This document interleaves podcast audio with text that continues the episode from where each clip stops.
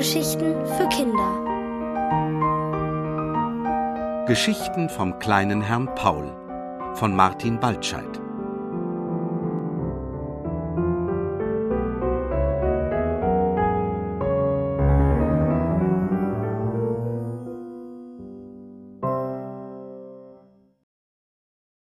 Der unsichtbare Zug. Der kleine Herr Paul stand auf einer Brücke und sah über die Eisenbahngleise. Da unten fuhren die Züge aus der ganzen Welt in die Stadt hinein. Hinaus fuhren sie natürlich auch. Die ganze Welt fährt hinein und hinaus, sagte der kleine Herr Paul zu sich selbst und stellte sich vor, wie ein einziger Güterzug die ganze Welt in die Stadt brachte. Ob zehntausend Waggons reichen würden? Wie lang müsste ein Zug sein, der alle Menschen der Erde tragen konnte, und wie viele Lokomotiven müssten ihn ziehen? Sicher würde er um die halbe Welt reichen, und alle hundert Wagen müsste eine neue Lokomotive stehen. Über Funk würden sie ihr Kommando bekommen, damit alle zur gleichen Zeit anfahren könnten. Eigentlich könnten sie auch einen Zug so aneinanderstecken, dass er einmal ganz herumreichte. Dieser Erdenzug würde sehr langsam fahren, damit es möglich wäre, an jedem Ort und jederzeit ein- und auszusteigen. Ein solcher Zug wäre immer pünktlich. Eine alte Diesellok fuhr von hinten unter der Brücke durch. An der ersten Lok hing eine zweite Lok und an der zweiten eine dritte. Der Herr Paul wunderte sich, was sie wohl schleppen mochten. Aber die schweren Loks zogen nichts. Alle drei Maschinen dampften aus allen Rohren, aber sie zogen nichts. Der kleine Herr Paul sah den Lokomotiven nach, wie sie langsam in den Hauptbahnhof einfuhren. Alles klar, sagte er. Diese Loks ziehen einen unsichtbaren Zug. Sofort beeilte er sich, um zum Bahnhof zu kommen. Es war ja nicht weit, die Treppe hinunter, den Weg entlang, und wenn er ein bisschen lief, konnte er noch sehen, wer aus dem unsichtbaren Zug ein- und ausstieg. Der Bahnhof war voller Menschen. Sie hielten sich an ihren Koffern fest und ließen sich in fremde Städte ziehen. Auf dem Fahrplan in der Eingangshalle verglich Herr Paul die Uhrzeiten und entdeckte einen Intercity aus der Hauptstadt, der pünktlich um zwölf Uhr auf Gleis 3 ankommen sollte. Das musste er sein. Herr Paul hatte Glück, die drei Lokomotiven hielten tatsächlich auf Gleis 3. Allerdings war es jetzt schon sieben Minuten nach zwölf. Der Bahnsteig war leer, er war zu spät. Herr Paul blieb in einiger Entfernung stehen. Die ankommenden Reisenden mussten bereits ausgestiegen sein. Ein paar Menschen umarmten sich noch, aber die meisten waren schon auf dem Weg nach Hause, um ihr Wiedersehen zu feiern. Herr Paul betrat den langen Bahnsteig und ging an den drei Lokomotiven vorbei. Vielleicht konnte er in das ein oder andere Fenster des unsichtbaren Zuges sehen und jemandem winken, der alleine abreisen musste. Aber es war nicht einfach.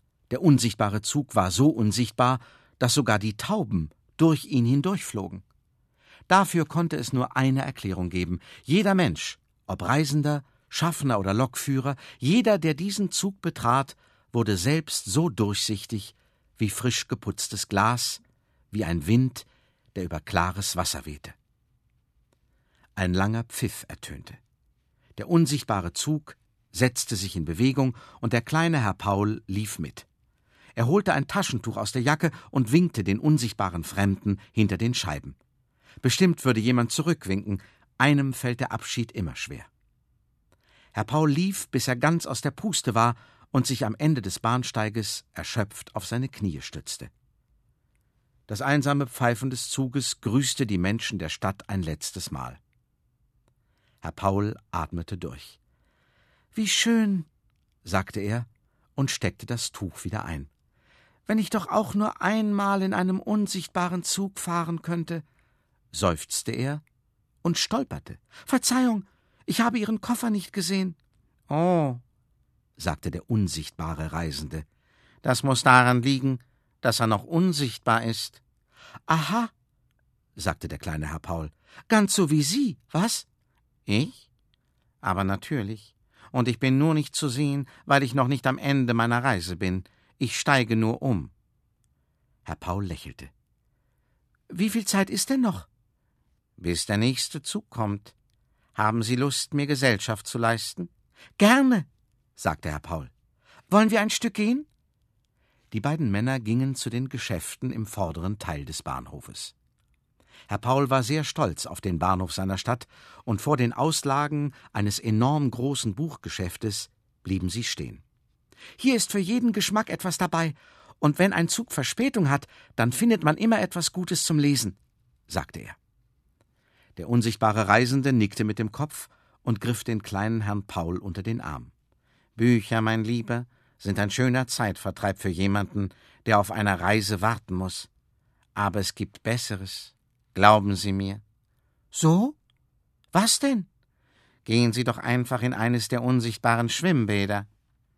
Der Reisende zeigte auf die Schalterhalle. Sehen Sie nur, da vorne die Kinder auf dem Sprungturm.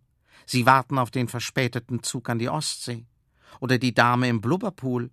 Sie fahren ihre Freundinnen in der Schweiz besuchen. Hören Sie den Lärm, das Wasser und die Springbrunnen? Hören Sie? Der kleine Herr Paul hörte genau hin, denn sehen konnte er das unsichtbare Schwimmbad ja nicht. Wunderbar! Ich hatte keine Ahnung, dass unsichtbare Züge solche Sachen machen. Ja, ja, aber das ist nicht alles. Wer seinen Zug verpasst, kann nicht nur schwimmen gehen oder in den verrücktesten Restaurants essen gehen, nein, wenn er es wirklich eilig hat, fliegen ihn unsichtbare Schnellflugzeuge dem Zug hinterher, setzen ihn aufs Dach genau über seinem reservierten Platz und öffnen ihm eine Luke. So spaziert er von oben hinein und bekommt wegen der Aufregung Tee und Kekse. Der kleine Herr Paul schlug die Hände zusammen. Ach, mein Herr, was ich Sie doch beneide. Der unsichtbare Reisende lächelte. Sie beneiden mich? Aber natürlich. Wer möchte denn nicht einmal in so einem Zug fahren? Oh, sagte der unsichtbare Reisende da. Die Uhrzeit. Ich glaube, wir haben uns verplaudert. Mein Zug. Ich muss mich beeilen. Herr Paul sah, wie auf Gleis 1 eine einsame Lokomotive einfuhr. Schnell, rief der Reisende. Es ist der Zug, der um die Erde fährt. Ich werde aufspringen, sonst verpasse ich meinen Anschluss. Sie liefen los, und der Reisende sprang in die erste Klasse. Der kleine Herr Paul lief ihm hinterher und winkte mit seinem Taschentuch. Machen Sie es gut und grüßen Sie mir die Welt. Auf Wiedersehen. Er lief noch einmal den Bahnsteig hinunter. Als der unsichtbare Reisende Platz genommen hatte, öffnete er das Fenster. Es hat mich sehr gefreut, mein Herr. Hier, ich schenke Ihnen etwas. Da, fangen Sie. Auf Wiedersehen. Auf Wiedersehen. Er warf einen Umschlag aus dem Fenster, der zu Boden schwebte. Der kleine Herr Paul erreichte ihn atemlos und hob ihn auf. Er blickte dem Reisenden hinterher und winkte mit dem Umschlag, bis der Zug am Horizont verschwunden war. Jetzt erst öffnete er das Geschenk. Es war ein wunderbares Geschenk. Der kleine Herr Paul hatte wirklich großes Glück. Es war eine unsichtbare Fahrkarte.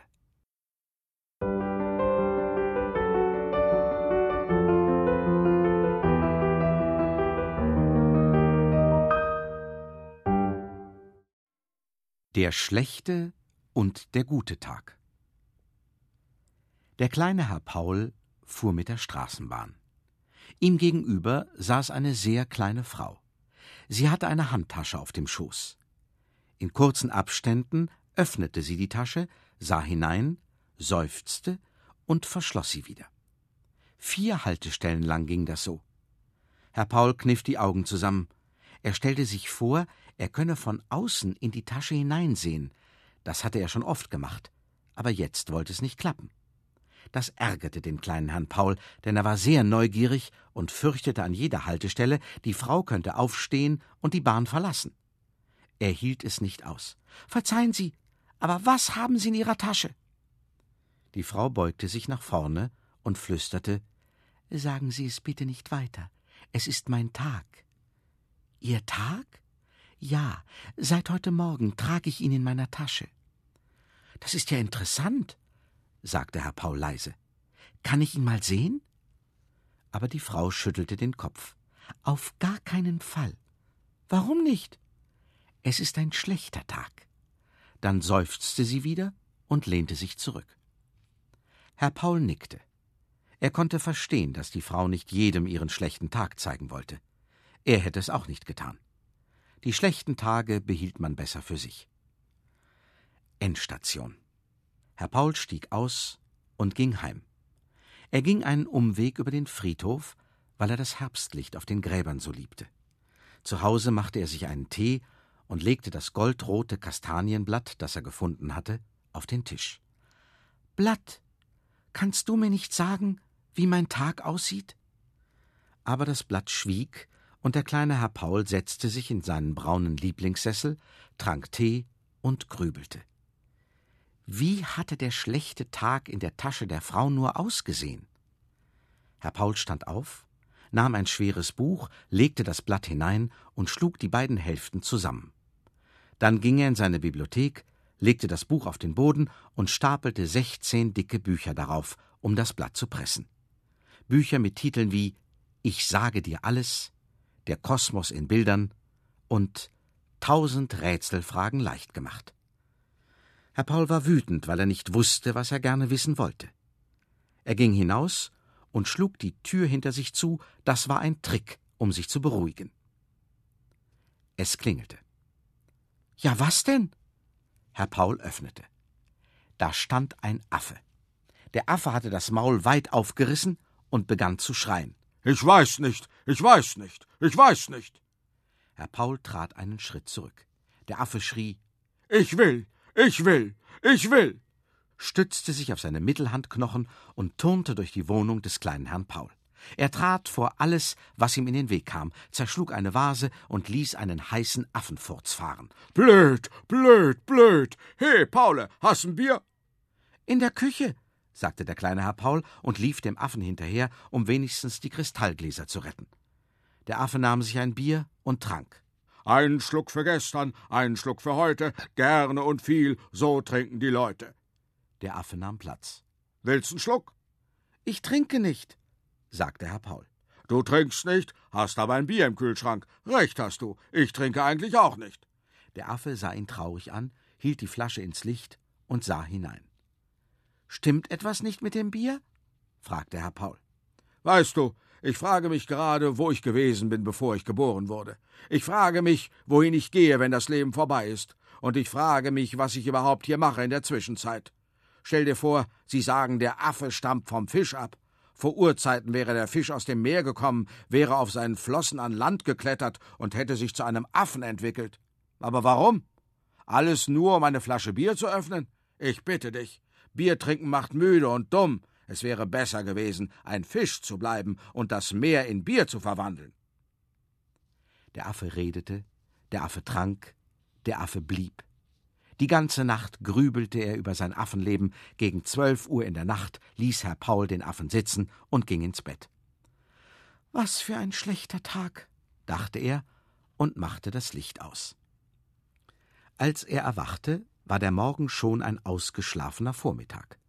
Herr Paul öffnete die Augen und sah einen Brief auf seiner Bettdecke. Der Brief war sehr hübsch angemalt und duftete nach frischem Wind. Herr Paul las sehr geehrter Herr Paul, ich möchte Ihnen gerne meinen Besuch ankündigen. Heute um 12.15 Uhr. Ich bringe Brötchen mit. Gruß, ein Freund. Herr Paul sah auf die Uhr. Er hatte noch eine halbe Stunde. Fein, das würde reichen, um den Tisch zu decken. Der Gedanke an einen Freund, den er noch nicht kannte, machte ihm gute Laune. Ach herrje, die Schokoladencreme ist alle, sagte er, als er den Kühlschrank öffnete. Die muss der Affe gestern Nacht gefressen haben der Affe. Der war verschwunden. Zum Glück. Und jetzt kam neuer Besuch. Auch zum Glück. Da wird das Leben nicht langweilig. Zwölf Uhr sechzehn. Der unbekannte Besuch verspätete sich. Nochmal Glück. Dann sind auch gleich die Eier fertig, dachte der kleine Herr Paul. Auf die Sekunde pünktlich verspätet klingelte es. Herr Paul hüpfte zur Tür und öffnete. Nanu, hat der Zoo heute Ausgang? fragte er. Da stand eine Robbe. Darf ich eintreten? Ich habe auch etwas mitgebracht. Oh, Schokoladencreme. Wie aufmerksam. Die Robbe und Herr Paul gingen in die Küche und frühstückten in Begleitung herrlichster Gespräche. Dann zeigte Herr Paul seinem Besuch die Rosen im Garten. Der kleine Herr Paul erklärte und versorgte dabei die Blumen.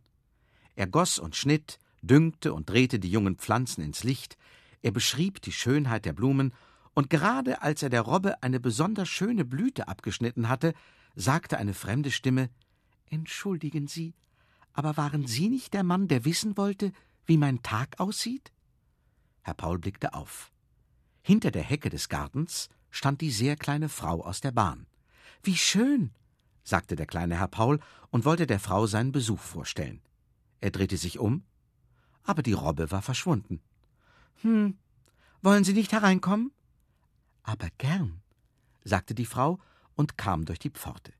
Sie gaben einander die Hand und stellten sich vor. Herr Paul, sagte Herr Paul, und Frau Knopf, sagte Frau Knopf. Sehr angenehm, sehr angenehm, sagten beide. Lieber Herr Paul, ich bin gekommen, weil ich meinen schlechten Tag verloren habe. Ach was, nein.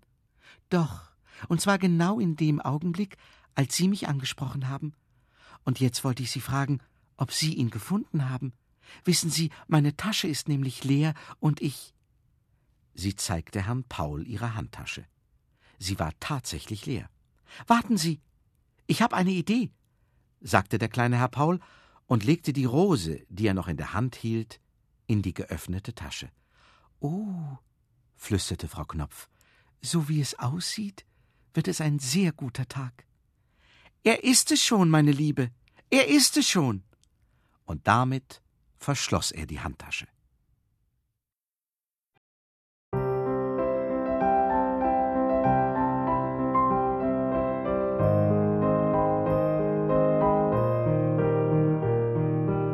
Ihr hörtet Geschichten vom kleinen Herrn Paul von Martin Baltscheid. Gelesen von Gerd Wammeling. Ohrenbär. Hörgeschichten für Kinder.